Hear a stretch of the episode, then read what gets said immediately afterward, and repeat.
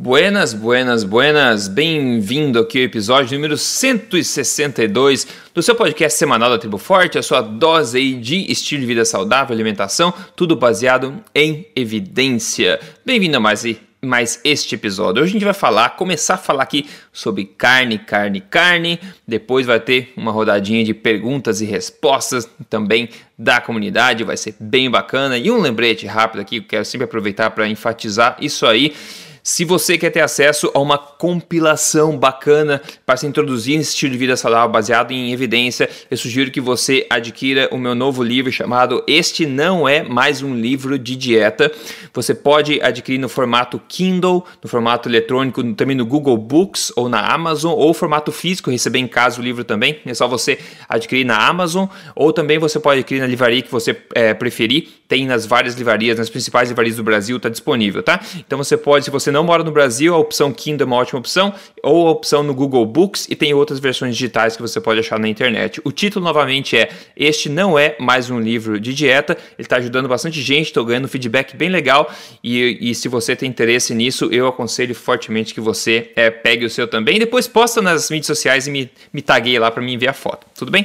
Maravilha. Doutor Souto, bem-vindo ao show de hoje, tudo bem? Tudo, bom dia, Rodrigo. Bom dia aos ouvintes. É isso? Olha só, tem umas perguntas, umas perguntas que a gente vai é, tentar ajudar aqui, mas antes eu tinha anotado para a gente falar sobre um tema muito bacana que eu sei que nós dois somos fãs, que é carne. Bom, vou fazer uma introduçãozinha aqui, ó. Se tem um alimento né, na face da Terra que reúne em si todos os macronutrientes e micronutrientes essenciais ao corpo humano, este é a carne. E por isso eu sou fã, como eu falei, de carteirinha. Até a vitamina C, né? Para os incrédulos aí, a carne tem, notoriamente no fígado, mas também na carne normal, apesar dos bancos de dados nutricionais não listarem, porque muitas vezes não é medido isso. A humanidade sempre soube disso, na verdade, do poder das carnes. Quando eu falo carne, são todas as carnes, né? Por milhares e milhares de anos a gente vem consumindo esse alimento. Só que agora a gente tem uma espécie de ataque a esse alimento, agora que eu digo nos últimos anos, últimas é, décadas, né? Uma onda também pró-vegetarianismo e pior, pró-veganismo, né? Bem como até é, intervenções do, do governo nessa questão alimentar, como a gente viu em Nova York, no caso das crianças, e também é, coisas semelhantes acontecendo no Brasil. E é um ataque esse que está ameaçando a saúde e bem-estar de bilhões de pessoas no mundo que correm o risco dessa coisa virar uma onda, né? Bom, deixe-me falar sobre uma matéria que saiu no G1 no final agora do mês passado. Eles dizem o seguinte: Muitas pessoas têm prometido diminuir o consumo de carne ou cortá-la completamente da sua dieta, seja para serem mais saudáveis não. Reduzir o impacto ao meio ambiente? Não. Prezar pelo bem-estar dos animais? É. Ou essa combinação dessas coisas. A tendência se deve, em parte, a iniciativas como a Segunda Sem Carne, em que adeptos passam o primeiro dia útil da semana sem comer esse alimento, e a Veganuari, é, que seria é, que incentiva ficar um mês assim, no, em janeiro, no caso, né? Oh, meu Deus, ok. Ao mesmo tempo, diversos documentários defensores do veganismo vêm destacando os possíveis benefícios de comer menos carne. Eu tô lendo, está escrito no, no artigo, tá, pessoal?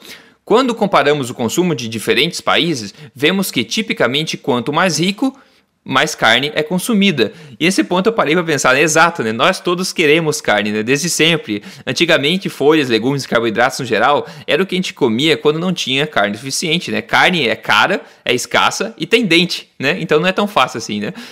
Agora, continuando o artigo. Em 2013, de acordo com os últimos dados disponíveis, os Estados Unidos e a Austrália lideravam o ranking global de consumo anual de carne. Juntamente com a Nova Zelândia e a Argentina, os dois países ultrapassaram a marca de mais de 100 quilos por pessoa por ano, o equivalente a cerca de 50 frangos ou metade de um boi.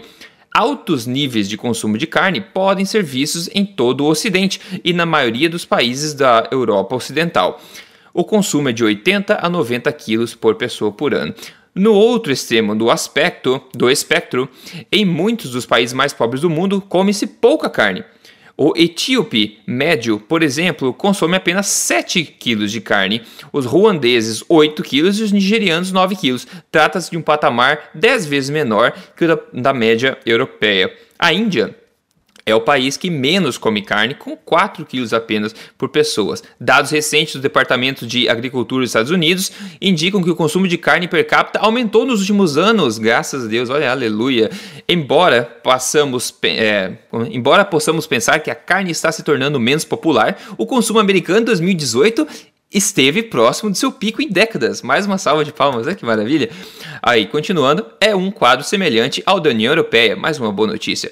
Mas em muitas nações o consumo de carne vai muito além dos benefícios nutricionais básicos. Na verdade, pode ser um risco à saúde. Estudos associam o consumo excessivo de carne vermelha e processada ao aumento de risco de doença cardíaca, derrame e certos tipos de câncer. Bom, Novamente, a gente acabou de falar de uma agenda pró-vegetarianismo, pró-veganismo, e nesse artigo eles estão claramente questionando, né, falando que as pessoas estão prometendo cortar carne, mas continua aumentando aí o, o consumo de carne no mundo também, e eles colocam esse medo, né, nas pessoas também desses esses estudos associativos que a gente sempre fala aqui, que tentam criminalizar e a, botar medo na coitadinha da carne. Mas eu não sabia, quer dizer, sabia, né, que está aumentando ainda o, o consumo de carne, e em países mais desenvolvidos as pessoas comem mais carne porque elas conseguem conseguem comprar mais. E não é novidade para mim nem para ninguém. Eu acho que na África, nesses países mais pobres, o consumo de carne é muito inferior. E com certeza não é porque eles não gostam do sabor, é porque é caro, é porque é mais difícil, é porque é mais escasso, né? Doutor Souto, mas tá aí mais uma pesca informação que foi vista por provavelmente milhares de brasileiros, né?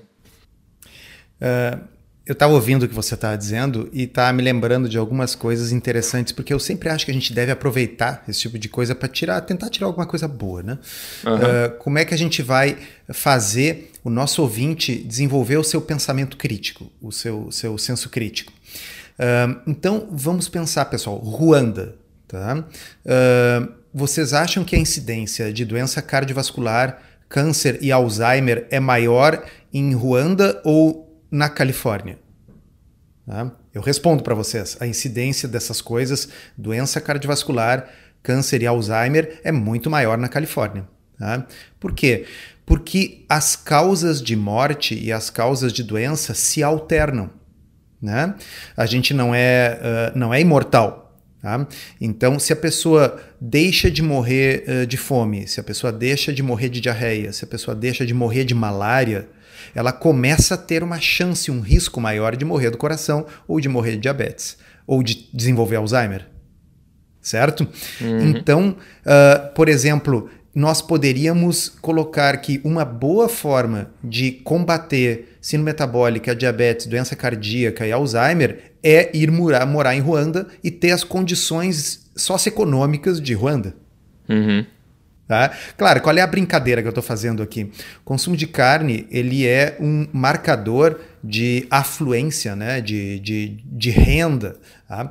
Então, uh, o que nós vemos é, como o Rodrigo bem colocou, ele é um desejo, é uma coisa que as pessoas almejam durante a, a, a evolução aí da, da, da espécie humana, né? mas é uma coisa mais difícil de obter, são calorias mais caras, são nutricionalmente mais densas, e a gente passa a ver o que? Uma correlação entre o consumo de carne e a fluência. Tá?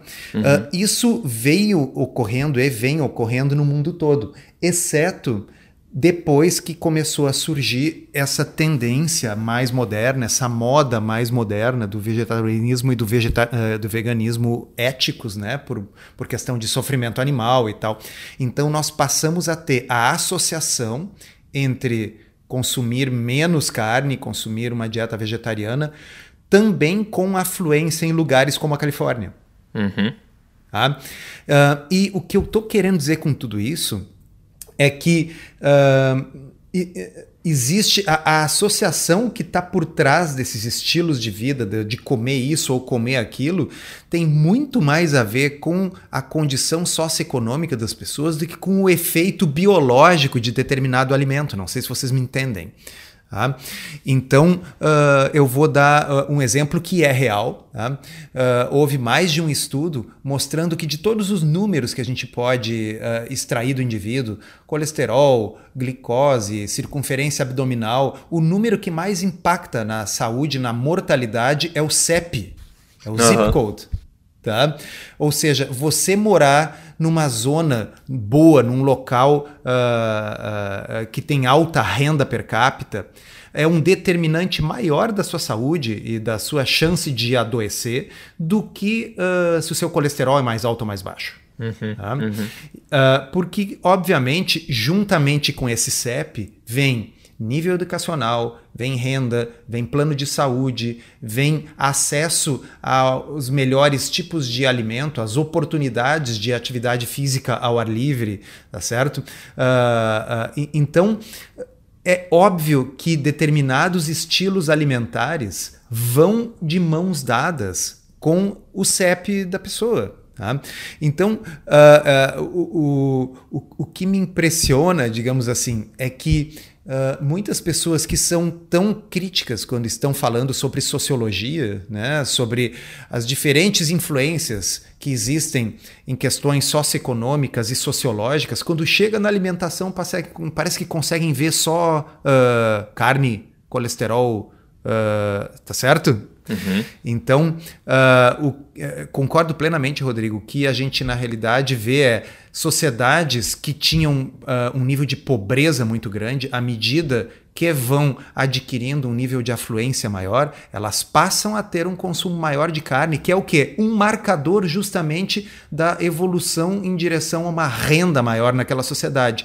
E aí, claro, um, um, você vê uma população que começa a ter uma expectativa de vida maior, viver mais, começa a morrer menos de diarreia, começa a morrer menos de malária. É evidente que essas pessoas vão morrer mais do coração e de câncer. É, mas não é porque elas estão comendo carne, é porque elas estão melhorando a condição de vida delas. É, é, paradoxal que seja. É, é, é, é exatamente. Esse ponto acho que as pessoas precisam entender, esse justamente que você falou, né? Da causa e efeito. Exatamente. Então, uh, uh, e isso não é nenhuma super insight que eu tô tendo agora em 2019. Lá quando Ansel Keys publicou o primeiro estudo observacional dele, aquele estudo dos seis países, uh, nos anos, acho que final dos anos 50, teve dois autores, dois estatísticos com nomes impronunciáveis, né, que, pub que publicaram uma crítica daquilo e parte da crítica deles era dizer, olha, tudo bem, ele mostrou que a gordura estava associada com mortalidade cardiovascular, mas se nós formos ver, o número de televisões per capita também está é, associado com é. mortalidade cardiovascular. Né? Exatamente. Né? E é o que? Comer televisão da doença no coração? As pessoas não comem TV. Tá? Na realidade, o que, que a televisão per capita era naquela época? Hoje em dia todo mundo tem televisão, mas naquela época, per, a televisão per capita era um marcador de renda. Uhum. Assim como se nós fôssemos comparar Ruanda com uh, um país da Europa, né? Um país da Europa se come muito mais carne per capita do que em Ruanda. Comer carne per capita é um marcador de renda. Comer 7 quilos apenas de carne per capita por ano não é porque eles não gostam de carne em Ruanda, pessoal. É porque Exato. eles são extremamente pobres. E porque eles é. são extremamente pobres, eles não têm a chance de morrer do coração. Morrer do coração é um privilégio. É, fora de contexto e achar que você é maluco, né? Morrer do coração é um privilégio. Significa que você escapou da fome, escapou dos parasitas, escapou da malária, escapou da diarreia, né? da cólera, escapou da morte violenta por, por gangues rivais, por guerras tribais, e aí você teve a chance de morrer do coração. Né? Porque as pessoas não são imortais. Tá? Uhum. De alguma coisa elas vão morrer. Então, quando a gente vê um aumento proporcional numa sociedade da morte que caracteriza a, a, a idade avançada, câncer, Alzheimer, diabetes, tá certo? O que nós estamos vendo é o que? É uma mudança do ponto de vista demográfico. Tá? Então, paradoxalmente, muitas vezes isso significa um avanço socioeconômico de uma sociedade. Claro, é diferente da situação dos Estados Unidos hoje, que é um país que já é um país rico há muitas e muitas décadas e que está vendo ainda assim um avanço dessas doenças e um declínio da expectativa de vida. Bom, uhum. aí é porque eles estão adoecendo agora como consequência justamente do consumo do que não deveriam consumir em termos alimentares e não é carne, viu, pessoal? É, e não é carne, vale enfatizar isso. Isso. A carne eu acho que é o que está salvando as pessoas ainda. Bom, é, É, isso é o, o, o, nosso papo de carne, pessoal. Coma carne, é a coisa mais nutritiva que você pode ter e nós somos naturalmente atraídos a esse alimento, né? Tanto que veganos são o tempo inteiro tentando imitar alimentos, né? tentando imitar o hambúrguer, até com o suquinho de beterraba aparecer um sangue lá, imitar carne de soja, salsicha, tudo tentando imitar esses alimentos nós somos naturalmente atraídos, né? Um, ah, antes de fazer a primeira pergunta deixa eu contar para vocês o caso de sucesso de hoje. Quem mandou foi o Gabriel Pena. Ele falou: Me pesei hoje após uma semana no desafio 30 dias e perdi 4,8 quilos. Estou muito feliz com o resultado. Parabéns ao Gabriel Pena. Eu coloquei esse testemunho para mostrar como algumas alterações na sua alimentação podem rapidamente muitas pessoas gerar grande benefício, grandes mudanças em um extremo curto período de tempo, como uma semana ele perdeu 4,8 quilos, cara que teve água com isso e tudo mais. Mas como é que o metabolismo reage quando você corrige a alimentação, dependendo da tua é, situação é, e de como a, a alimentação Alguém vai antes. dizer, né, Rodrigo, ah, mas isso aí não foi tudo gordura. Sim, claro que não foi tudo gordura, é, mas claro e aí? não. Se a pessoa tem tanta retenção de líquido assim, não significa uma mudança positiva quando a pessoa começa a melhorar e perde tudo isso? Exatamente, exatamente. Aliás, a mudança da pessoa enxugar esse líquido dá uma diferença bem boa na, na tua cintura também, você vai notar, e como você se sente. Então é super mega positivo essa perda de água, com certeza. E o Gabriel Pena, então, fica de parabéns. Se você quer seguir passo a passo, se você gosta de uma coisa passo a passo para aplicar tudo isso, entra em código emagrecerdevez.com.br e veja a apresentação lá dentro. Ok. Vamos lá, o primeiro, a primeira pergunta aqui, vem o nome que colocou Rios Pro aqui, então não sei se é o nome dele ou não no perfil, mas ele falou: "Posso?" Essa é uma pergunta comum também. Posso beber água durante as refeições? Se sim, qual a quantidade? Obrigado e parabéns pelo canal. De novo, né? É, aquela necessidade do pessoal querer é, coisas exatas, né? Tem que tomar assim um copo, ponto cinco e três colheres de sopa de água durante as refeições. Né? Mas vamos tirar essa questão de quantidade, que a gente sempre repete que, que toma quanto quiser, né? Normalmente. Mas essa questão de beber água durante as refeições, ah, vai diluir uh, o estômago, o ácido do estômago, vai ser prejudicial? Tem que tomar depois? Tem que tomar antes? Doutor Soto, o que, que a gente diz de modo geral para esse pessoal, hein? Começar com a resposta curta. Uhum. A resposta curta é: pode, pode tomar quanto quiser, a hora que quiser. Se não pudesse, ia doer muito o estômago, né? Se fosse uma coisa ruim para o organismo. Se fosse uma coisa uh, uh, problemática, o que, que ia acontecer? Aqueles antepassados nossos que sentiam uma extrema dor e desconforto quando fizessem isso iam ser os que iam deixar mais descendentes. E depois de alguns milhares de anos, todo mundo ia ter uma dor horrível se bebesse água durante a refeição, porque isso evitaria as catástrofes relacionadas a isso. Tá? É.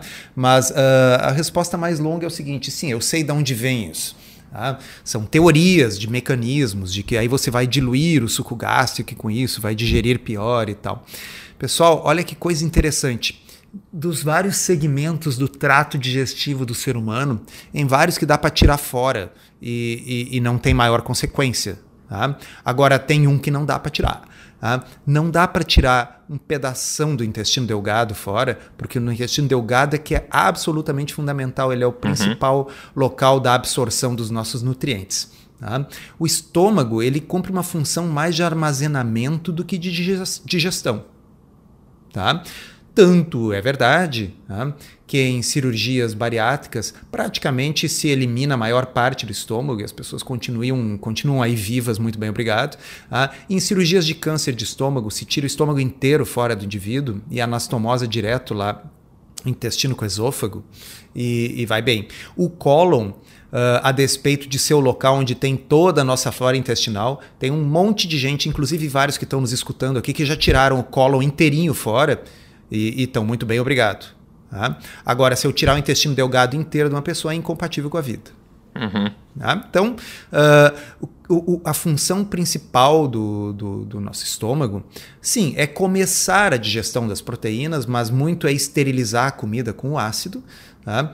Uh, e talvez eu diria a principal função é liberar o conteúdo alimentar aos pouquinhos no duodeno, isso, no intestino delgado. Temporalizar, isso, isso. É, porque uhum. aí a gente pode como era a situação do ser humano durante o Paleolítico, tá certo? Daqui a pouco achava uma carcaça lá no meio da savana, uma carcaça de um bicho que tinha sido morto por um leão, e aí tinha que pegar e comer assim, ó, super rápido, enquanto dava tempo. Então a gente não tem como botar tudo aquilo no intestino ao mesmo tempo. Então o estômago enche daquilo tudo que a pessoa come e vai liberando aos pouquinhos para o intestino. Então essa é a principal função do, do nosso estômago. De modo que se eu tomar água mais ou menos, durante, depois ou antes, fica a gosto do freguês. Tá? Uh, eu acho que, obviamente, poderá haver exceções que não precisa de um médico ou de um nutricionista para dizer para a pessoa. Se a pessoa diz assim, olha só, quando eu tomo líquido durante a refeição, me sinto estufado, me sinto mal, bom, então não toma, né?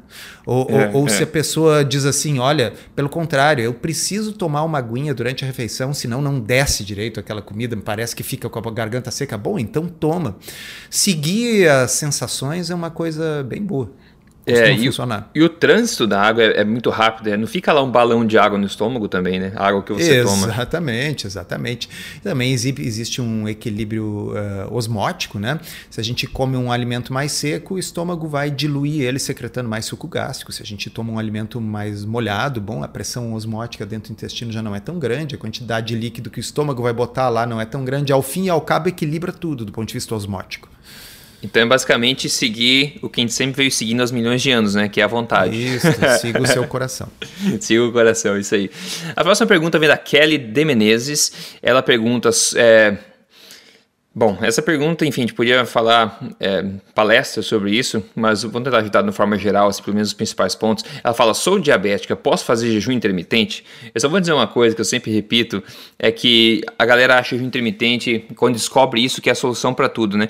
E eu sempre falo na questão do, do código emagrecer de vez que são três pilares: é alimentação forte, densidade nutricional e só o terceiro, não o primeiro, não o segundo, só o terceiro, que é opcional, é o jejum intermitente. As pessoas veem isso e falam: nossa, que legal, posso começar a fazer isso amanhã Daí acho que essa é a saída para tudo, é opcional. E para uma pessoa que está diabética, diabética, isso é uma bandeira vermelha que precisa ser solucionada muito antes de qualquer outra coisa que você quer tentar, né? Isso a gente sabe que é uma alimentação, a correção da alimentação pode ajudar. Então, muito cuidado, eu falo muito cuidado nesses casos, pelo amor de Deus, tem que ter acompanhamento, uma pessoa. É, competente do teu lado, principalmente se está tomando medicação, não dá para brincar, não dá para pular os passos, colocar os burros, a carroça na frente dos burros, não dá. Priorizar primeiro a regular, regularização da sua dieta alimentar, né, da, aplicando uma alimentação forte que seja, como a gente fala por aqui, regularizar teu organismo antes de pensar em colocar teu organismo num, num, protocolo de jejum intermitente, por exemplo, né? Isso não quer dizer que todas as pessoas precisam seguir isso, tem pessoas que se dão bem, né? É, como a gente sabe, com bem supervisionado,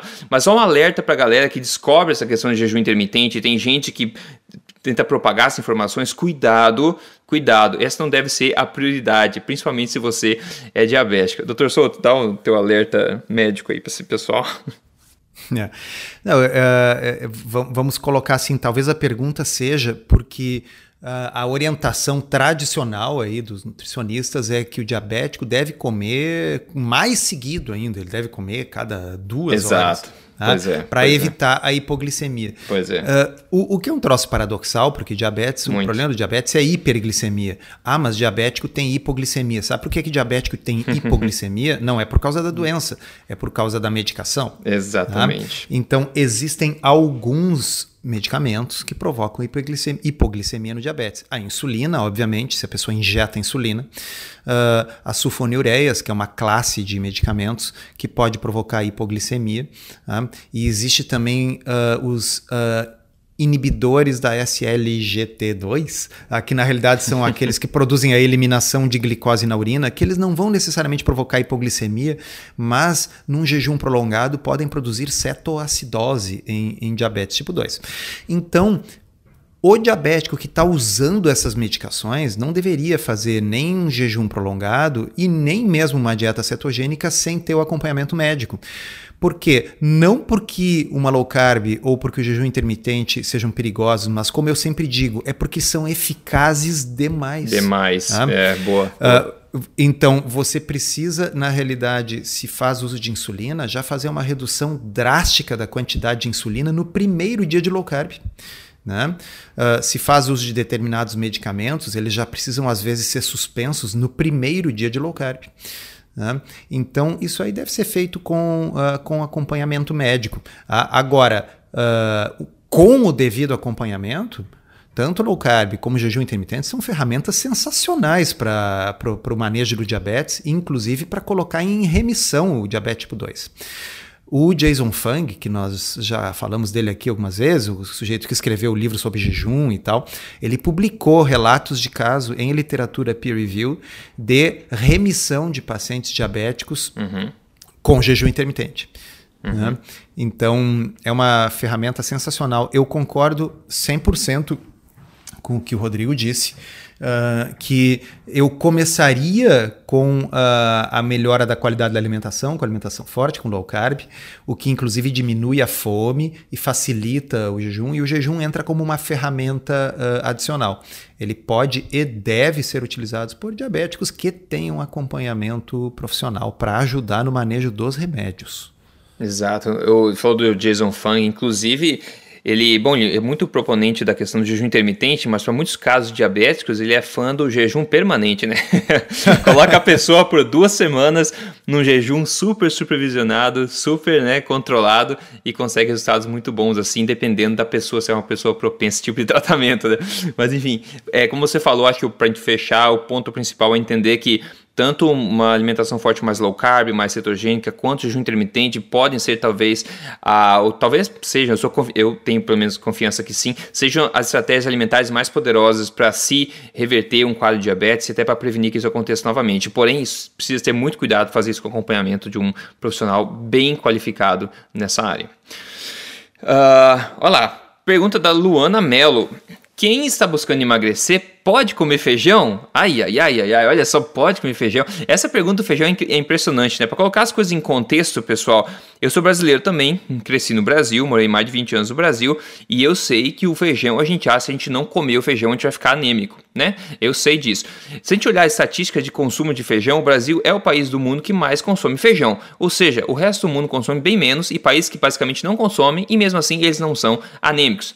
Ou seja, o feijão, apesar da nossa cultura fortíssima do arroz e feijão não é uma coisa essencial à vida humana. Historicamente, se a gente for olhar, de novo, a gente falou de carne, né? O brasileiro, no passado, né, se eu olhar para a história é, alguns séculos atrás, eu tenho certeza absoluta que todo mundo gostaria de ter um baita de uma bisteca no prato, ou um pedaço de carneiro, porco, ovos, queijos, à vontade para comer em todas as refeições. Só que isso, como a gente viu, é escasso, é caro, é difícil, é improvável no passado de ter isso tudo, até por questões de armazenamento, né? É difícil de ter todos os dias. Então as pessoas ainda assim precisam comer energia, precisam se nutrir. E o que, que elas fazem? Olham no seu arredor o que, que pode né, compensar essa falta de alimentos animais. E no Brasil, o feijão e o arroz foram a escolha da vez aí, né? Para preencher essa falta é, de, de energia na dieta. Então, por necessidade, né, de ingerir energia, que os alimentos foram ingeridos, né? E, e só isso a gente for pensar, já entende que, como eu falei, não, o nosso corpo não tem deficiência de feijão e não tem deficiência de arroz. Não tem nada nesses dois alimentos que não tenha em forma muito mais biodisponível em outros alimentos, como o próprio ferro, né? A gente fala da anemia, o ferro. Todo o ferro da planta, ele é o não reme, né? O, o, o ferro não reme, que ele é menos, menos biodisponível do que o ferro das carnes, que ele é o hemi iron, que a gente fala, que é muito mais biodisponível. Então, todas essas questões. Agora, e outra coisa, né, doutor Souto? Quem gosta bastante de feijão sabe que isso também tem o problema de gases, tem que fazer bem processadinho, né? Fazendo da forma correta. E você tem que comer muito mais o feijão para obter uma quantidade nutritiva, né? É, muito mais energia precisa ser consumida do feijão e arroz para obter uma quantidade semelhante de nutrientes que poderia ser consumida muito mais eficientemente de um produto animal, né? Mas enfim, quem está buscando emagrecer pode comer feijão? Quem está buscando emagrecer pode comer qualquer coisa, até quindim. Tá? Ah, você vai comer é pouco, né? É, tem que comer é, pouco. Sacanagem. Ah, então, uh, normalmente, vamos simplificar o discurso, deixar claro para as pessoas assim: tem dois caminhos. Tá? Existe uhum. o caminho da restrição calórica voluntária. Então, uhum. eu vou dizer assim: olha, você vai, pode comer arroz com feijão, pode comer macarrão e tal, uh, e uh, só que vai ter que comer pouco. Tá? Vai ter que. Vai sair da mesa com fome, vai fazer lanchinho o tempo todo para conseguir aguentar a fome entre as principais refeições. Ou seja, você vai seguir o modelo tradicional da pirâmide alimentar agregada de fome por, por tempo indeterminado. Tá?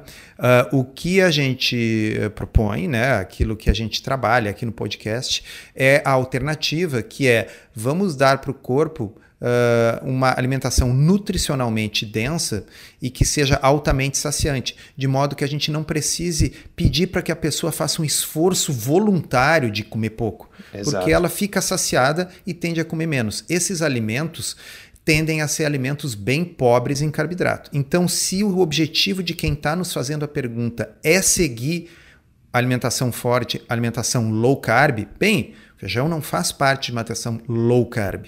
Tá? Significa que a pessoa não pode emagrecer comendo feijão? Claro que pode, só que vai ter que passar fome. Então é uma opção individual. Eu acho que. E, e vou te dizer, Rodrigo, da, da experiência de consultório, uhum. Uhum. Uh, varia. Existem pessoas diferentes. Tem pessoas claro. que preferem dizer assim: não, eu, eu, eu quero tanto poder comer. Uh, feijão e tapioca e essas coisas que eu prefiro fazer restrição calórica. E eu acho que é uma opção que pode ser oferecida para as pessoas. Aí, nesses casos, o que, que eu digo? Olha, o fundamental para a saúde do indivíduo é evitar açúcar e evitar uhum. farináceos. Tá? Uhum. Então, sim, viver à base de pão, macarrão, pizza, doces, refrigerante é ruim para a saúde de todo e qualquer ser humano. É possível eu fazer uma alimentação saudável que não seja low carb? Claro que é. Tá? Uhum, eu claro. posso fazer uma alimentação com arroz, feijão, uma carninha, uma salada, bastante frutas, uh, bastante raízes, então aipim, batata, batata doce, mas emagrecer com este tipo de estratégia requer a contagem de calorias. Uhum. Tá uhum. certo? É. Então, é. uh, a pessoa. Uh, porque Desculpa se eu vou destruir o, alguns sonhos com o que eu vou dizer agora, tá? Eu não quero machucar uh, ninguém, mas assim, não existe a possibilidade de obter resultados nutricionais sem a restrição de alguma coisa. É. Tá? A ideia uhum. de que eu posso comer tudo que eu quiser, absolutamente tudo que eu quiser, e ainda assim emagrecer, ela pertence ao conjunto dos números imaginários. Aqueles que você senhora. multiplica por raiz de menos um. Meu? Deus, você tira umas coisas da gaveta que eu não sei de onde que você tira. É. Então, no mundo real, no mundo assim, real, a gente tem que restringir alguma coisa. E aí eu acho que é uma questão de opção pessoal. Você pode, tem o direito de dizer assim: não, eu quero uh, comer arroz com feijão, porém eu vou sair da mesa ainda com um pouco de fome. Né? Uhum. Eu, eu, eu, vou fazer restrição calórica, eu vou contar calorias, eu vou seguir um cardápio montado pelo meu nutricionista, na qual eu tenho refeições pré-estabelecidas com quantidades pré-estabelecidas. Uhum. Né? O bifinho não pode ser maior do que o meu punho fechado. É, é, né? é. A, a, o, o, peito de frango é, é sequinho, é sem pele, porque é para ter menos calorias e tal. Isto é uma opção, eu não quero tirar o direito de ninguém fazer isso. Tá? Uhum. E, e, aí pode comer feijão? Tá? Agora, uh, existe uma outra alternativa que uh, eu sei que para o Rodrigo apela muito, para mim apela também, que é não precisar contar voluntariamente as calorias e deixar que o meu hipotálamo faça isso. Ele já está preocupado em controlar a temperatura do meu corpo, a respiração e a frequência cardíaca. Ele não se importa também de controlar o meu apetite, desde que eu dê para ele um tipo de alimentação evolutivamente mais uh, adequada, né? Uhum. Então, com menos carboidratos, menos alimentos processados e tal. Então, uh, espero não ter assim quebrado as esperanças das não, pessoas. Não, eu acho que foi muito bem posicionado. As opções estão aí, cada um escolhe aquela que quiser. É bom levar em, é, ter em mente o seguinte: a gente fala muito em. O corpo gosta de nutrição, né? Não só energia vazia, mas nutrição. E quanto mais você acresce a quantidade de carboidratos na dieta, mais você decresce a densidade nutricional da tua dieta. Por quê? Porque os carboidratos são os alimentos que menos têm intensidade nutricional, batata, arroz, esse tipo de coisa. A gente sabe isso, isso é fato. Os produtos animais, que notoriamente não são carboidratos, em sua maioria, né? Eles tendem a ter bem mais nutrientes e bem menos carboidratos. Então, à medida que você escolhe colocar mais carboidratos na sua dieta, você também escolhe automaticamente, por consequência, diminuir a densidade nutricional da mesma. Então, fica a seu critério tomar essa decisão eu, eu gosto de falar também a questão metabólica. Você, ah, pode comer feijão para emagrecer? Pode comer quindim para emagrecer? Eu falei, é, pode, é possível e muita gente consegue, é só comer pouco. Agora, metabolicamente falando, né, que nem a gente acabou de falar, metabolicamente falando, o feijão, da, por causa da forma que ele é processado pelo corpo, ele vai tender a não te ajudar a perder peso. É só manter isso em mente. Então aí, os dois caminhos estão aí, né, doutor Souto? Você pode escolher a qualidade que você come ou pode escolher a quantidade. Tá aí a opção para todo mundo é. ter a liberdade de escolher. Dito isso, vamos dizer assim, se é para comer carboidrato, digamos que fosse obrigada a comer carboidrato, uhum. feijão, feijão não é uma opção tão ruim, não. Não é o pior. É, é tem um índice glicêmico mais baixo, tem, tem pelo menos tem proteína, né? Uh, então, quer dizer, entre feijão e arroz, uh, com certeza feijão. Né? É, Porque é. arroz é só uma bolota de amido puro, né? Comer, comer feijão e, e, e, comer uh, maisena, desculpa, comer arroz ou correr, comer maisena pura é a mesma coisa. É, exato. Só cuide, o pessoal que tem gás aí tem esse byproduct aí, mas tudo bem. do, do é, o pessoal fica falando que está preocupado porque por causa da carne que vai produzir aumento de CO2 no planeta e a gente, quando é. come feijão, não produz CO2, por acaso. Aí sim que produz, é, exatamente. É, aí Deus sim que produz. É. Uh, até, até metano se produz, já vi um estudo, até metano, que é o mesmo que as vacas produzem, o ser humano produz quando come uh, baked beans. Sim, Isso é legal. Uh, assim, com a desculpa da linguagem, mas assim, se a gente parar completamente de criar gado e começar a alimentar toda a população com plantas, nós simplesmente vamos trocar a origem do peido, né? É. Você Exatamente. Vai deixar de vir das vacas e começar a ser emitido nos elevadores. É, exato.